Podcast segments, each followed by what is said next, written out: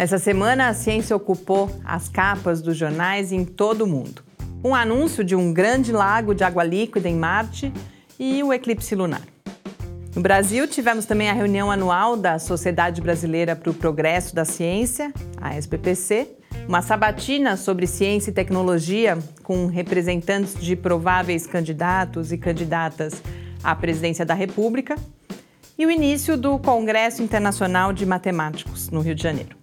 Nessa edição de Midi Ciência, eu, Mariana Petzo, proponho que a gente reflita sobre como esses eventos podem vir a receber no futuro tanta atenção quanto as notícias extraterrestres. Midi Ciência. Resumo semanal comentado das principais notícias sobre ciência e tecnologia do Brasil e do mundo.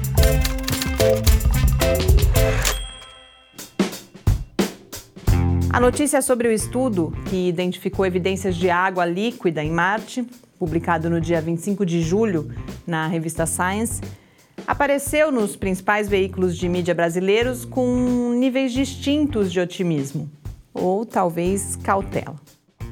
Quanto o Estadão, por exemplo, fala em confirmação de água líquida e expectativa por vida, a Folha menciona evidências de um lago. E mais comedido ainda, o Globo se refere a um possível corpo em estado líquido permanente que pode mudar busca por vida. Mas no geral a gente teve boas matérias, corretas, abrangentes, que ajudam a compreender melhor os próximos passos da pesquisa nessa área.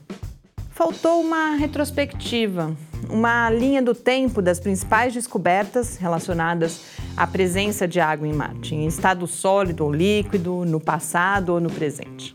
Isso talvez ajudasse a evitar reações como a do humorista Ricardo Araújo Pereira, que registrou uma sensação de déjà vu com mais esse enésimo anúncio de água em Marte. Eu não gostei do texto que ele publicou, mas eu confesso que eu também não tenho totalmente claro o real significado dessa descoberta. E não foi só a água em Marte que colocou o planeta em destaque. No dia 30, um artigo publicado na Nature Astronomy jogou um balde de água fria nos planos de transformação de Marte no nosso futuro lar.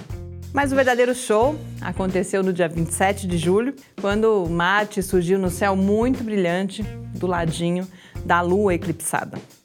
Diferentemente da descoberta de vida fora da Terra, os eclipses são acontecimentos rotineiros.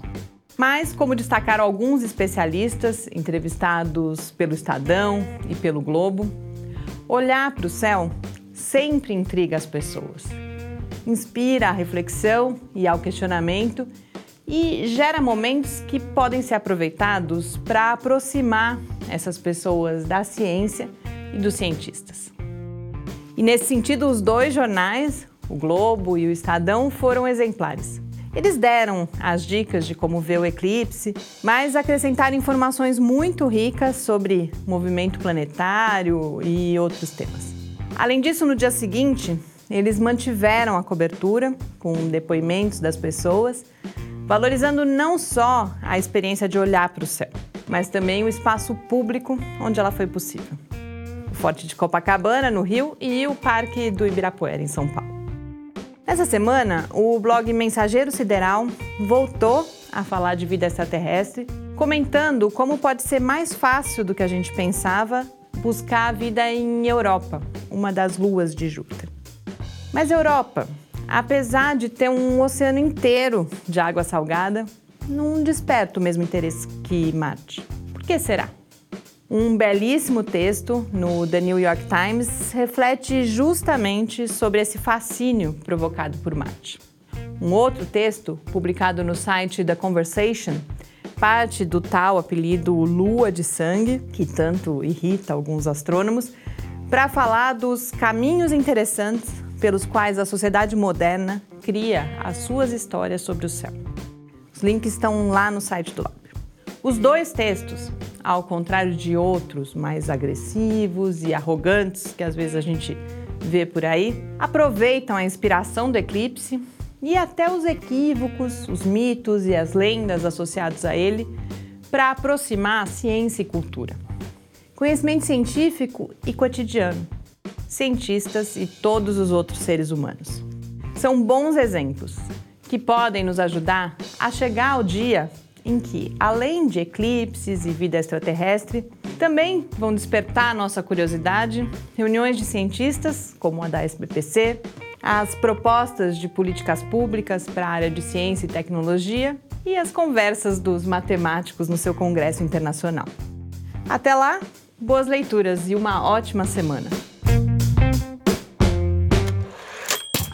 Mídia e Ciência, uma realização do Laboratório Aberto de Interatividade Lábio Fiscar.